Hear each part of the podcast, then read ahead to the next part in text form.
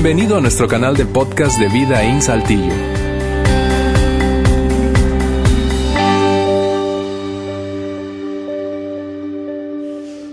Volver a empezar, volver a empezar. Esa es nuestra nueva serie. Bienvenidos, qué bueno que están aquí el día de hoy.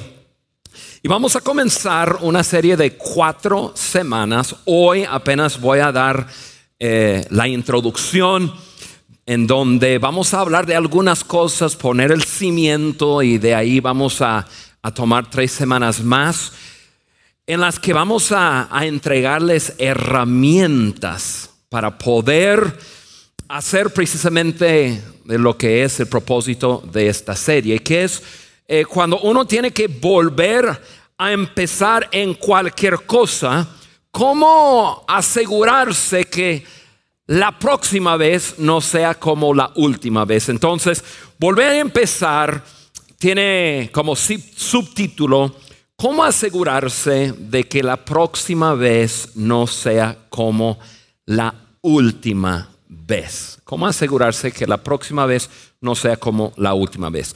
Y si tú estás teniendo que volver, y esto es una serie súper práctico, Hoy lo que voy a hablar, no voy a hablar nada de, que no, de, lo que no hayan escuchado, pero sí vamos a ver algunas cosas que quizás nos ayudan a, pensar y, y pensar en áreas de nuestras vidas en las que estamos volviendo a empezar. Puede ser por cualquier cosa.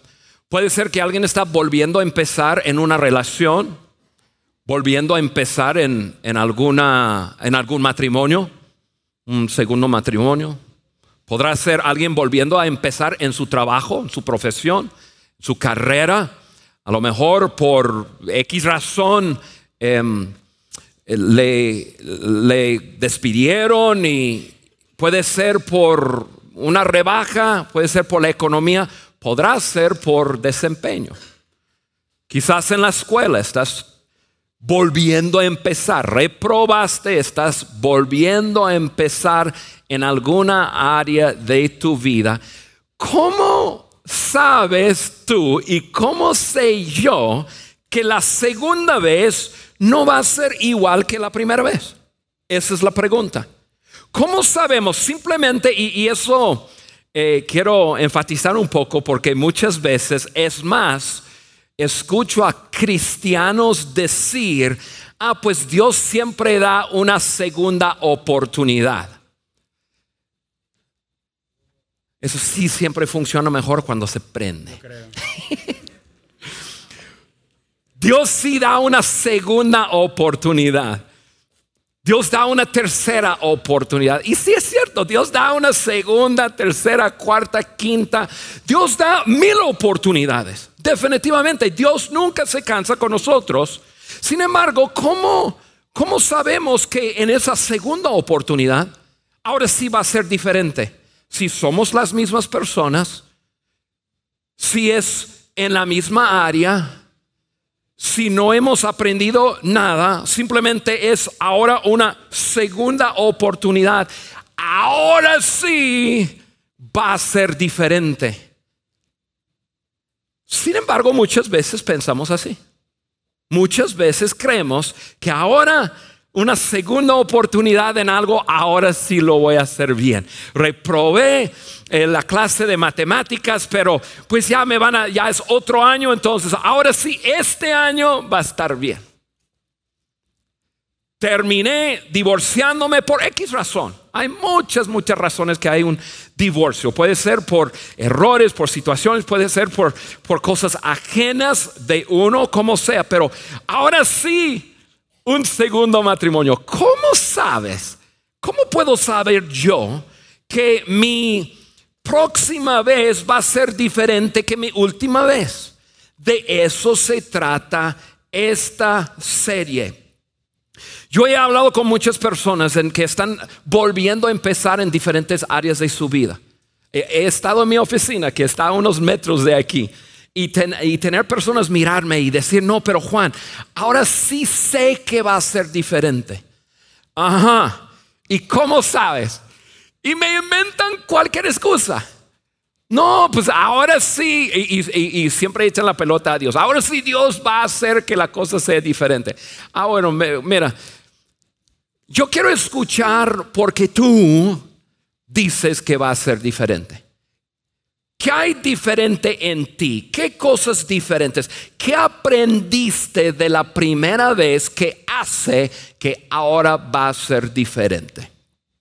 Y muchas veces no me pueden, no me pueden decir, es simplemente un asunto eh, inconsciente que nosotros creemos que si estamos volviendo a hacer algo, ahora sí va a ser diferente. Y no es así. Desafortunadamente yo he aprendido, he visto que aprendemos de nuestros errores en las áreas que menos impactan. ¿Te has dado cuenta que muchas veces aprendemos de nuestros errores en los juegos de mesa? Aprendemos de nuestros errores en, eh, con el teléfono. ¿Cuántos se acuerdan cuando primero comenzaron a textear? Mandabas text a gente que no. O a postear en Facebook, ¿no? Oye, amigo, ¿te diste cuenta lo que pasó con nosotros ayer y hasta dónde llegó la cosa? Y esto lo, ¿Te diste cuenta de lo que lo posteaste para todos? Y aprendes, dice, no, no, no, no, ahora nunca vuelvo a hacer ese error. Desafortunadamente aprendemos, aprendemos de nuestros errores en las cosas que no importa. En los juegos, en videojuegos. Mira, los niños, nuestros hijos y nietos aprenden de cometer errores. Tú y yo preguntamos, pero ¿cómo saben jugar ese juego? Si no leyeron ningún manual o ninguna, ninguna cosa que les enseña a jugar, es por cometer error. Entonces está brincando el changuito y brincando y brincando y brincando y de repente se cae al abismo. Y el niño dice, ah, yo no vuelvo a, a ya eso no vuelve a suceder conmigo. Entonces aprende. Y entonces, desafortunadamente aprendemos en las cosas que no son importantes sin embargo, repetimos nuestros errores en las áreas que más importan, en áreas importantes como las finanzas. Llegamos a bancarrota porque sacamos cinco tarjetas de crédito, porque se nos hacía muy fácil y comenzamos a comprar y compramos, no nos dimos cuenta que nos iban a cobrar tanto, tanta tasa de intereses y esto, el otro y todo, y, y perdimos todo. Pero no aprendemos nuestro matrimonio, en alguna relación. Ahora sí, este, esta relación tronó, ok, pero no aprendemos. Y rápidamente entramos en otra relación y es lo mismo, las estadísticas nos enseñan que un segundo matrimonio, yo soy totalmente a favor de ayudar a cualquier persona que su primer matrimonio haya fracasado, de ayudarle a tener un nuevo comienzo y tener un matrimonio de ensueños, pero cosas tienen que pasar.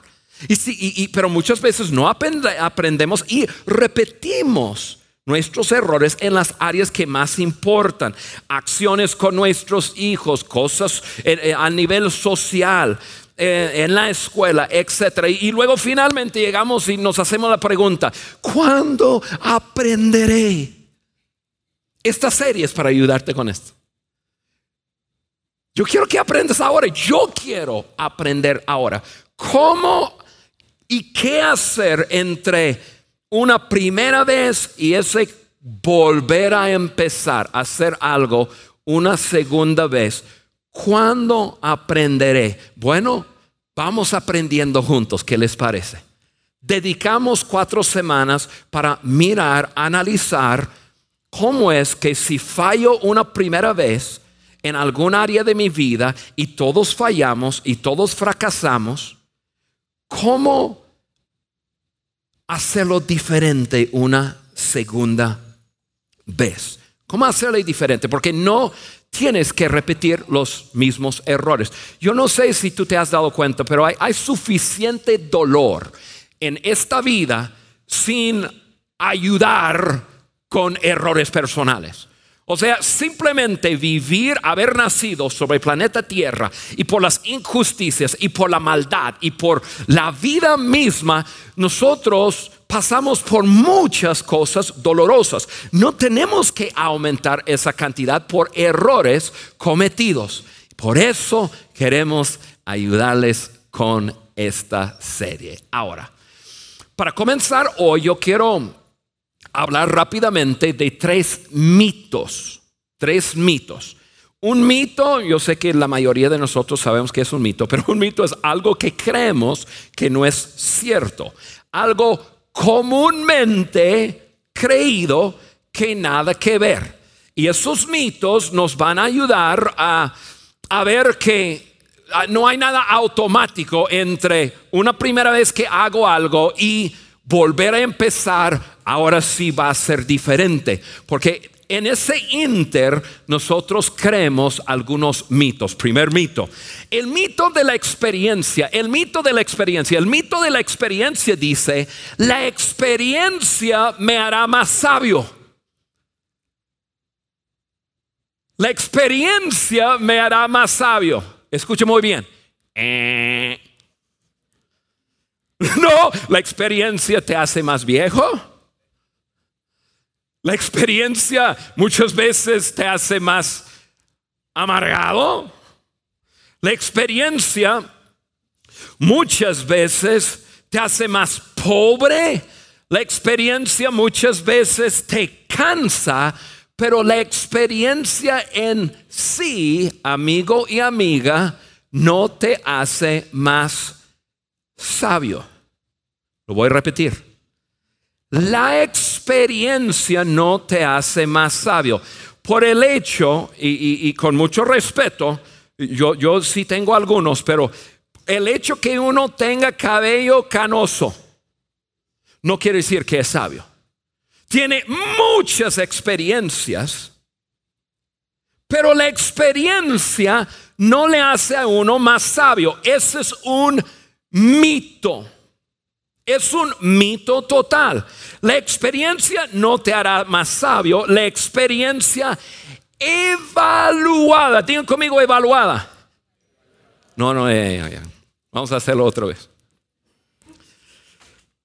Yo hago mi parte. La experiencia no te hará más sabio. La experiencia evaluada es lo que te hará más sabio. O sea, tuve una experiencia, lo que sea, y ese principio es para todo, pero estamos pensando ya alineado con, con la serie. Tuve una mala experiencia. ¿Saben lo que normalmente hacemos? Concluimos varias cosas. Número uno, es una mala experiencia, lo borro de mi mente. Ya no quiero pensar más en eso. Ah, acabas de pasar una experiencia y no te aprovechaste de nada. O sea, el dolor que sentiste te llevó a no aprender nada. Porque simplemente dices, no, me, duele demasiado como para sentarme e evaluar lo que haya pasado. Puede ser dolor, puede ser pena, puede ser vergüenza. Puede ser que hayas tomado malas decisiones financieras y, esos, eh, y, llegaste a la, ruina y tú dices, ya, ya, ya, ya, lo único que quiero es, es, es poner eso atrás y no pensarlo. Amigos, eso es un error. Es un error que nos lleva a que nuestra segunda vez sea igual que la primera vez. Entonces solamente es la experiencia evaluada, evaluada. La experiencia evaluada nos ayuda a crecer en sabiduría. Y esta es la razón que estamos nosotros dando esta serie, porque queremos poner herramientas en sus manos. La semana que entra, la otra de arriba y la otra de arriba son tres semanas que se tratan de colocar herramientas en sus manos para ayudar a que todos nosotros, desde una primera vez de hacer algo a una segunda vez, ese volver a empezar, hay algo que sucede en medio. Mito número uno, el mito de la experiencia, que la experiencia me hace más sabio. No, solamente la experiencia evaluada, que uno toma tiempo, se siente y mira y habla con otro o, vea o hablaremos más adelante de esas cosas evaluamos. Y muchas veces es difícil evaluar porque nosotros tenemos responsabilidad en el asunto y duele. Y da pena y da vergüenza. La semana que entra yo voy a hablar precisamente de, ese tema. segunda, el segundo mito eh, es el siguiente, el mito de saber más. Como sé más, lo voy a hacer mejor. Como sé más, ahora sí lo voy a hacer mejor. Amigos, tú y yo sabemos que todos los días, voy a incluirnos a todos, todos los días, toda persona que pisa planeta Tierra hacen cosas que saben que no deben hacer. O sea, sabemos entre el bien y el mal, pero eso no nos da la habilidad de hacer el bien. Entonces, eso también es un mito. Como sé más, voy a hacerlo mejor. No, yo, yo, yo he conocido a muchas personas, incluso yo sé ciertas cosas y eso no me, no me coloca en una posición de hacerlo mejor. O sea, asumimos que si sabemos la respuesta, nos da el poder para escoger el bien. No es así, es una... Eh, eh, asumimos eso, no, no, no es así en la práctica. O sea, saber no iguala a hacer. Saber no iguala a hacer. Yo en este momento, en mi vida, incluso la semana pasada, yo tomé toda la semana y estuve en otro país arreglando algunos asuntos de liderazgo que al fin de cuentas yo sabía mejor. Yo sabía que no debería haber permitido ciertas cosas, lo permití y fue un desastre total. Y tomé toda la semana de mi semana pasada reparando, arreglando y, aprendiendo, evaluando, etcétera, etcétera, porque asumí, como yo sé, lo voy a hacer. Yo sabía, pero no lo hice. Y me costó, y me costó, y costó a muchos, a muchos, cientos y miles de personas yo creer un mito de como lo sé, lo voy a hacer bien. No es así, es un mito. O sea, saber no iguala la habilidad de hacer, no lo iguala. Y, tú y yo sabemos eso. ¿Cuántos somos papás? O, bueno, todo, todos nos vamos a, acordar de momentos de nuestra vida. Tú seas papá o, o, hijos. Padres que sus hijos están saliendo y dicen, hey, hijo, hijo, acuérdate Acuérdate que si estás con esos muchachos y comienzan a tomar, tú vas a... Oye hijo, acuérdate que si estás en tal ambiente y tú ves drogas, vas a salir luego. Hijo, acuérdate que... ¿Y qué es lo que dice el hijo? ¿Qué es lo que dice? No, pues yo sé. Yo sé. ¿Por qué? Porque nosotros asumimos que el hacer iguala la habilidad de hacer. Y tú como padre, yo como padre, tú como madre, eh, tú sabes que no es así. Por eso lo repites a tus hijos, lo repites, lo repites. Oye, eh, eh, este hijo, si, si tú estás, o, hija, si tú estás en tal parte y ese muchacho te toca de cierta forma o te comienza a hablar de cierta forma, en ese instante y tu hija, yo sé pero tú sabes que el saber no iguala la habilidad de hacer. Y por eso lo repites todas las veces. Y al fin de cuentas dice, mamá, yo sé. ¿Y por qué sigues repitiendo la misma cosa? ¿Por qué? Porque tú sabes que eso es un mito, que el saber iguala la habilidad de hacer. Aterrizando eso, el mito de la experiencia. Si ya tengo una experiencia, eso me va a dar la sabiduría para que mi segunda sea diferente. Segundo mito, el mito de saber más. Como sé más, lo voy a hacer mejor. No, no necesariamente. Es un mito. Tercer mito, el mito del tiempo. El mito del tiempo. El tiempo está en mi contra. El tiempo está en mi contra. Eso es un mito. Eso es un mito. O sea, frases, yo escribí algunas frases. No me estoy, no, no me estoy poniendo, no me estoy haciendo más joven. O sea, yo siento la presión. Como fracasé en este asunto y ahora tengo que apurarme porque ya. Todas las demás personas a mi edad ya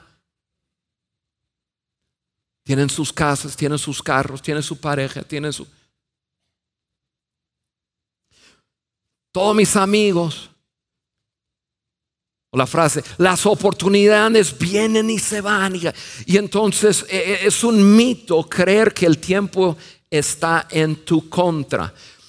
Amigo, amiga, si, si quieres que tu segunda vez sea diferente que tu primera vez, tienes que vencer este mito. El mito de, creer que el tiempo está en tu contra, al contrario. Y, de, los tres mitos, yo creo que este mito es el mito que más daño hace a la gente, porque lleva a la gente a querer apurarse. Y, brincar de una, de una primera falla o ruina o, o fracaso a brincar a intentarlo luego, luego otra vez, sin evaluar, sin cambiar, sin tomar tiempo y ahorita les voy a decir por qué es tan importante respirar profundamente y tomar tiempo entre una primera vez y una segunda vez. Y muchos de nosotros hemos visto personas cometer errores en algún área de su vida y rápidamente quieren darle la vuelta a la hoja y correr y ya intentar hacerlo una segunda vez, pero intentar hacerlo una segunda vez sin evaluar, sin aprender, sin crecer, le va a llevar a tener los mismos resultados. Y por alguna razón nosotros creemos es que el tiempo está avanzando y si no, y si no lo hago ahora, es que la persona me está presionando. Y si no digo sí ahora, es que los bancos me están diciendo que, que, es para ahora. Y si no acepto la oportunidad, la oportunidad me va. Y, y nosotros nos metemos en los mismos errores del pasado porque creemos que la experiencia nos hace más sabios, creemos que, que simplemente saber nos da la habilidad de hacer y creemos que el tiempo está en nuestra contra y se va. Amigos, el tiempo es tu amigo. El tiempo entre esa primera experiencia y volver a empezar algo, el tiempo es tu amigo. Y, déjame explicar por qué. Quiero que me escuchen muy bien eh, eh, esta parte. Cuando una persona, tú o yo, tenemos algún fracaso en alguna área, nos altera, nos altera emocionalmente. O sea, hay eh, emociones encontradas, muchas veces hay dolor, pena, vergüenza conectada a, algún fracaso. Puede ser algún fracaso en, eh, profesional, relacional, financiero, puede ser en un montón de áreas, pero al fin de cuentas nos da pena y nos duele y estamos emocionalmente alteradas. Y cuando una persona, cuando, cuando hay dolor emocional, uno no puede prestar atención. ¡Ey! Para acá, escucha bien, no te pierdas esto. Cuando hay dolor emocional, personas, tú y yo, no podemos prestar atención. ¿Por qué? Porque el enfoque está sobre nuestro dolor. Les doy un ejemplo, dolor físico. Si tú, em, si tú tienes algún, bueno, todos hemos tenido algún dolor en nuestro cuerpo, del panza o lo que sea. Si, si tú sufres de migrañas, y tú sabes, cuando, cuando te da un dolor de cabeza, esas migrañas que llegan y, y, lo único que sientes es el dolor, En ese momento tú no eres capaz de escuchar a ninguna otra cosa, ni quieres escuchar ninguna otra cosa. Lo único que quieres hacer es aliviar tu dolor. Y entonces todo tu enfoque está sobre, sobre ti mismo o sobre ti misma. Y no puedes escuchar porque, porque duele, hay un dolor físico. Puede ser influenza, eh, influenza, podría ser gripa, podría ser que, te estabas jugando eh, fútbol y te caíste y, te rompiste la pata. Puede ser que estabas, eh, eso es bueno, es un ejemplo para hombres. bueno, yo sé que hay mujeres. Estabas de compras y la escalera y pa, y, te caíste y te rompiste el, el tobillo. Lo que, hay dolor en tu cuerpo. Cuando hay dolor en, en tu cuerpo, ¿en quién tú estás pensando? En ti mismo. Y entonces no, en ese momento tú no estás escuchando a otras personas. Tú y yo somos muy egoístas cuando hay algún dolor en nosotros. Y así somos. Cuando hay dolor emocional es lo mismo. No eres capaz de escuchar a otras personas. Y tú acabas de salir de alguna relación, se destruyó por cualquier razón y hay mucho dolor y quizás pena y quizás vergüenza y, y, no, no eres capaz de escuchar a otros. No eres capaz de leer un libro sobre el tema y simplemente dejar que eso te cambie tu forma de pensar, tu forma de actuar. Es el tiempo que te va a permitir a que ese dolor emocional, ese dolor eh, que, y, las emociones alteradas en ti, o la pena o la vergüenza, y la semana que entra voy a hablar de algo que te ayuda mucho con eso, es eso el tiempo que te lleva a por fin poder sentarse algo las emociones y comenzar a escuchar a otras personas, otros consejos que te puede ayudar que tu segunda vez no sea como tu primera vez. Por eso el tiempo es tu amigo. Con el tiempo escucharás cosas que no puedes escuchar cuando hay dolor emocional. Yo no, no, no, no, no, yo no llevo la cuenta de con cuántas personas he hablado que quieren hablar conmigo acerca de una segunda vez que están por hacer algo y recientemente salieron de la primera vez. yo les digo, eh, espérate, qué prisa traes. Mira, déjame decirte algunas cosas. Y yo hablo palabras y como si entrara por un oído y saliera por el otro. No pueden escuchar, no pueden escuchar. ¿Por qué? Igual cuando hay dolor físico, no, no, tu, tu, eh, tu enfoque está sobre ti mismo. Igual cuando hay dolor emocional, el enfoque está sobre de ti. No puedes ampliar tu visión, tu oído para escuchar otras cosas. De igual manera, con el tiempo escucharás a personas que en ese momento no puedes escuchar. El tiempo entre la primera vez y la segunda vez, el tiempo es tu amigo, es tu amigo.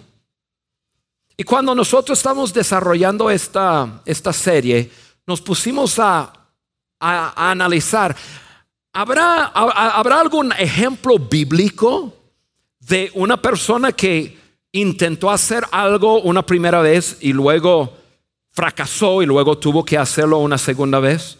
Y comenzamos a darnos cuenta que hay un chorro. Hay un montón. Pensamos en, en, un hombre que la gran mayoría de nosotros hemos escuchado su nombre, Moisés. Moisés, un hombre eh, judío israelita que nació y por la situación en la cual nació se crió en la casa de un egipcio, en la casa de la hija de Faraón.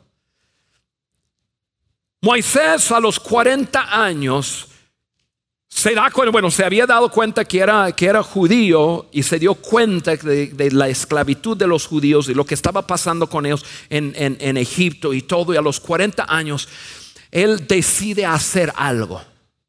Entonces, ay, agarra y, y por accidente mata a un egipcio y, y- y- luego tiene que correr.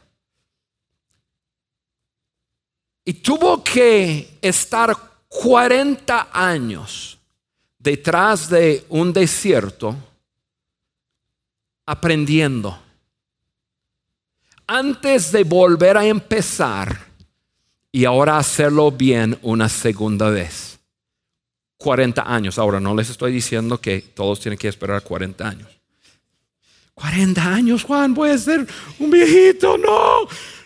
No, 40 años, ya se van todas las oportunidades, 40 años. No, no, no estoy diciendo eso, pero Moisés sí, lo intentó una primera vez y fracasó y duro. 40 años para evaluar, 40 años para vincular su saber con su hacer, 40 años el tiempo que necesitó para que Moisés tuviera un resultado diferente. Llegó a ser uno de los héroes de Israel. ¿Se acuerdan de, de David, el rey David?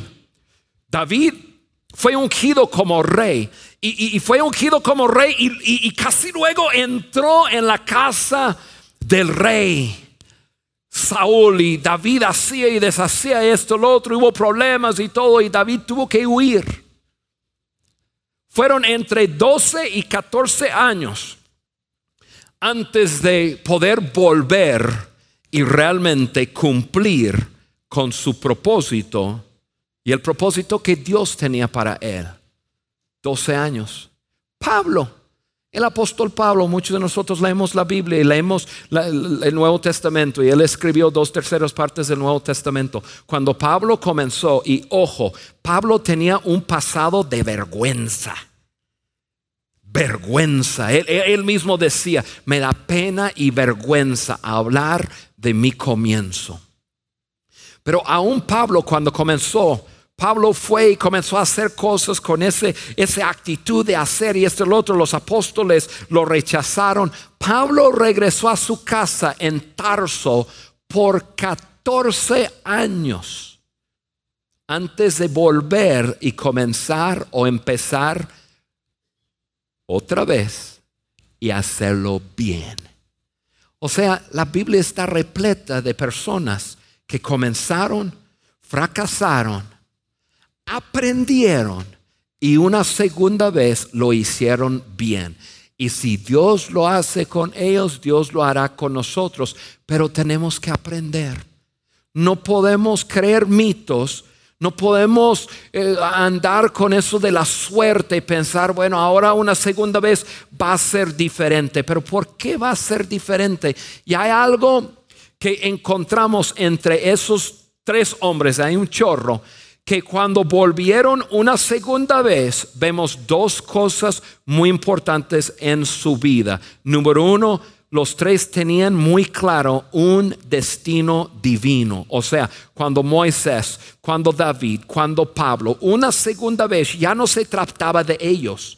En la primera, Moisés, Moisés estaba ahí un joven con fuerzas diciendo, yo voy a hacer algo. La segunda vez, Dios va a hacer algo a través de mí. David igual. Él tocaba y ahí en el palacio y Dios le había ungido o el profeta le había ungido y él tratando de, yo voy a hacer algo y ya la segunda vez, Dios tiene un plan y propósito para mí. Pablo lo mismo. Y es algo que muchas veces sucede cuando tomamos tiempo entre fracasar la primera vez y volver a empezar. Comenzamos a perdernos nosotros de nosotros mismos. Nuestras oraciones incluso cambian. En vez de Dios ayúdame, Dios ayúdame, bendíceme, Dios ayuda que yo esté feliz. Dios, eso es la primera vez, esas son nuestras oraciones. Una segunda vez es Dios, que tu voluntad se haga en mi vida. Y otra cosa que fue muy, muy evidente en esos tres y también evidente en personas que toman tiempo entre la primera y la segunda vez es una humildad sostenida. Una humildad sostenida. Ya, ya había una humildad en sus vidas. Ya no se trataba de ellos, ya no, no se trataba de su éxito. Ahora, Señor, tú estás en esto y, y ahora yo quiero tu voluntad. yo fallé haciéndolo a mi manera. Yo, quiero aprender, quiero ser sabio, quiero, quiero tomar tiempo, quiero aprender mis lecciones, quiero hacerlo diferente. Y Dios es capaz de ayudarte a ti y ayudarme a mí una segunda vez entender, Él tiene un propósito. Y nosotros caminar en humildad, habiendo aprendido, y todo puede ser diferente. Todo. Termino hoy con un versículo que escribió ese Pablo. Un versículo que muchos de ustedes ya, ya lo han leído algún momento en sus vidas, pero un versículo que, quizás te alienta, te, te, te da ánimo para hoy. Porque a lo mejor tú estás en esa primera o primer intento en algo, un primer matrimonio, primera vez que lanzas tu propia empresa, primera vez que, que, reprobaste una materia, primera vez que, en una relación explotó. A lo mejor estás en eso y estás en el momento del dolor y todo. Tú dices, no sé por qué eso me pasa. Bueno, yo tampoco sé por qué te pasa. Lo único que sé es que puede haber una segunda oportunidad, pero hay cosas que tú y yo tenemos que entender. Pero Dios puede hacer algo con esa primera experiencia. Pablo dijo lo siguiente, y sabemos que Dios hace que todas las cosas, o sea, yo quiero que vean, sabemos, o, o sea, Pablo escribiendo dice, tengo confianza. Tengo confianza que Dios hace que todas las cosas, todas las cosas, no algunas de las cosas, no solamente las cosas buenas, no solamente las cosas eh, eh, positivas, pero Dios hace que todas las cosas, mis regadas, mis errores, cosas inesperadas de esta vida que nunca jamás habría yo soñado que me podría pasar y me pasó.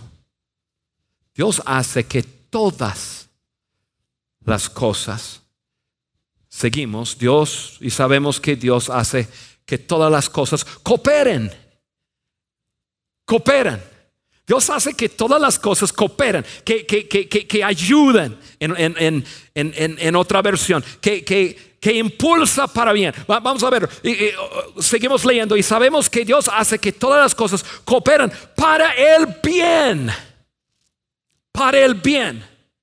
Esa cosa que tanto duele, esa cosa que tanto dolor, esa cosa que tanta pena, que tanta vergüenza, Dios puede tomar que esa cosa que injustamente te trataron, pero a fin de cuentas te sucedió, que causó tanto dolor, y tú incluso sigues preguntando y cuestionando por qué. Y sabemos que Dios hace que todas las cosas cooperan para el bien de, quien, de, quienes, perdón, lo amen.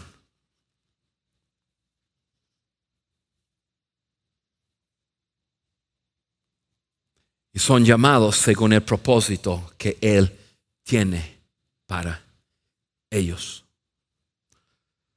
O sea, yo, yo sé que para algunos es difícil pensar en en su situación actual y el dolor en el cual, el dolor que están pasando. Una situación con un hijo, una hija, una situación profesional de trabajo, una relación, el matrimonio, enfermedades.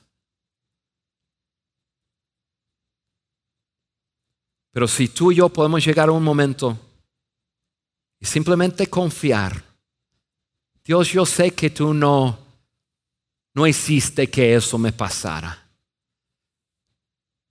Dios, yo sé que esto es no es bueno y no es agradable, pero Dios también yo sé que, que tú puedes hacer que todas las cosas, aún mis errores y pecados, pueden cooperar para el bien si simplemente confío en ti, que te ame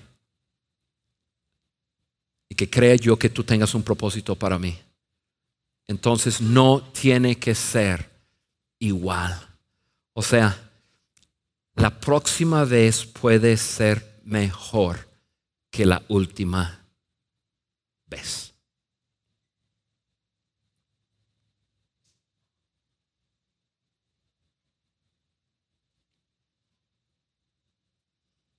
Puede ser mejor.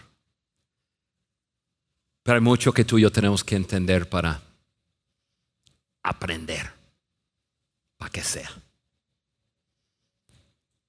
Yo les invito a estar la semana que entra, la otra semana, la otra semana. Vamos a entregarles herramientas. Oye, a, propósito, hay un libro, cuando yo estaba pensando en ese, dije, ¿qué herramientas y práctica podría animarles a, a mirar? Y hay un libro que John Maxwell escribió que se llama El lado positivo del fracaso. Cuando yo llegué aquí en la mañana pregunté si lo teníamos, dice que hay unos cuantos, pero si alguien, si se venden y luego necesitan, me dijo que pueden comprar más. O simplemente cómpralo por digital, bájalo. Y este, pero e, eso, eso empalma muy bien en, cómo hacer que en nuestros fracasos, en, en medio de desastres, una segunda oportunidad no sea como la primera oportunidad. Hay cosas que tenemos que aprender. Oramos, Padre, gracias por por ayudarnos a ver que tienes un gran plan para nuestras vidas. Aún en medio de, de nuestros errores, de fracasos, incluso fracasos que son el resultado de otras personas' decisiones. Te pedimos, Señor, que tú nos ayudes a aprender y crecer y que nuestra segunda vez no sea como nuestra primera vez. Padre, yo te pido por cada uno de nosotros en este lugar, ayúdanos a crecer, ayúdanos a creer que tú puedes tomar incluso las cosas más feas y las regadas más, más grandes de nuestras vidas y puedes usarlas para bien si es que estamos dispuestos a aprender y luego intentar una segunda vez. Volver a empezar, pero ya habiendo crecido. Gracias por ayudarnos en esta serie. En el nombre de Jesús. Amén. Gracias por haber escuchado este podcast de Vida en Saltillo. Si deseas escuchar estos mensajes en vivo, te invitamos a que nos acompañes todos los domingos a nuestro auditorio para más información sobre nuestra ubicación y horarios, entra a vidainslt.org o síguenos en nuestras redes sociales como Facebook, Twitter e Instagram. Nos vemos la próxima semana.